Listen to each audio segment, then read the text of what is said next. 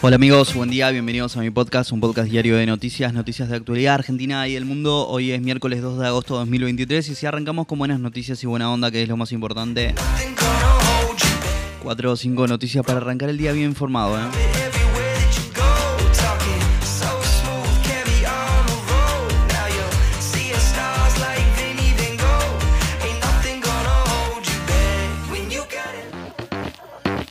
En julio la recaudación impositiva interanual volvió a quedar por debajo de la inflación. Empresas denuncian que la FIP redujo un 25% del cupo mensual de compras de dólares para importar. Donald Trump fue imputado por tratar de revertir los resultados de las elecciones presidenciales en 2020. Estas y otras noticias importantes de las últimas horas arranquemos.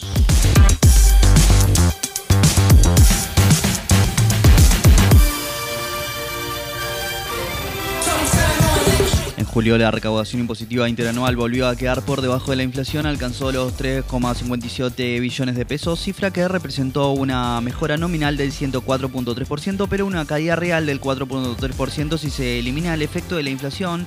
Si no fuera por la baja que mostraban los impuestos relacionados con el comercio exterior, los ingresos hubieran tenido un saldo positivo del 0,8%.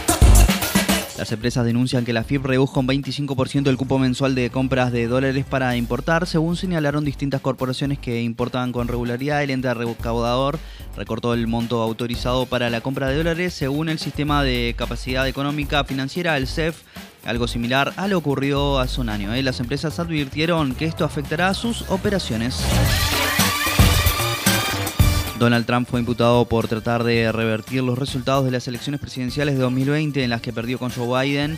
Un gran jurado de Washington, D.C. lo acusó formalmente de conspiración para defraudar a Estados Unidos, conspiración para obstruir un procedimiento oficial y obstrucción e intento de obstruir un procedimiento oficial y conspiración contra los derechos. ¿eh? Ahora Trump deberá presentarse el jueves por la tarde en la Corte Federal de la capital estadounidense para la lectura de los cargos en su contra.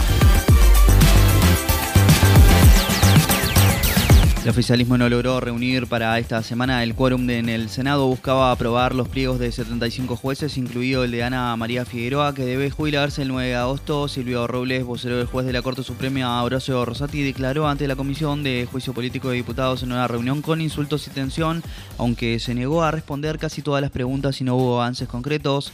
Comuneros de 400 pueblos originarios llegaron a la ciudad de Buenos Aires desde Jujuy y acompañaron frente al Palacio de Tribunales para reclamar, entre otros motivos, contra la reforma constitucional de la provincia de Jujuy. El Ministerio de Salud de Argentina y la Nación de Discapacidad oficializaron un aumento para prestadores de personas con discapacidad. Con dos goles de Pablo Solari, River dio vuelta a su partido y venció 2 a 1 al Inter de Porto Alegre en el duelo de ida de los octavos de final de la Copa Libertadores. Argentina cayó 2 a 0 ante Suecia y quedó eliminada en la fase de grupos del Mundial Femenino que se disputa Nueva Zelanda. ¿eh?